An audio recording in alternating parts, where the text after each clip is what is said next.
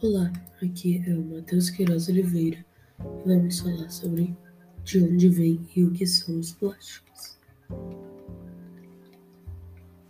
Você consegue pensar na sua rotina atual sem o uso do plástico? Celular, escova de dente, partes de carro, peças de computador, utensílios de cozinha, brinquedos do seu filho. Tudo isso tem plástico, mas não é por acaso, né?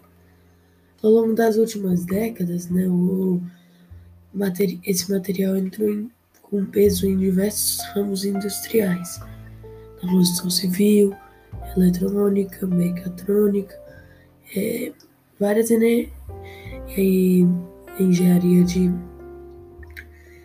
engenharia é, engenharia de construção muitos em muitos lugares substituindo metal, vidro, cerâmica, madeira, papel devido a algumas vantagens: facilidade de transporte de processamento, menor consumo de energia e grande durabilidade.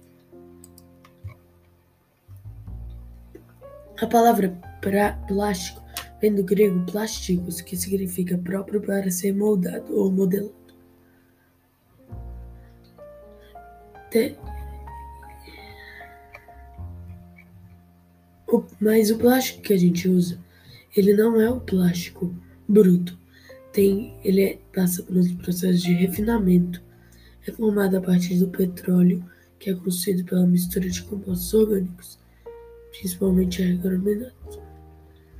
O processo sim, se dá da seguinte forma.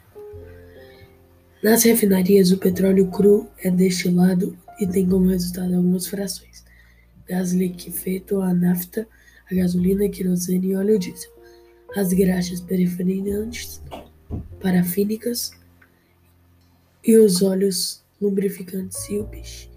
Para compor o plástico é necessário submeter as substâncias da fração da nafta a um processo de craqueamento térmico, aquecimento na presença de catalisadores. Obrigado pela sua atenção, professora. É, desculpe pelo tempo.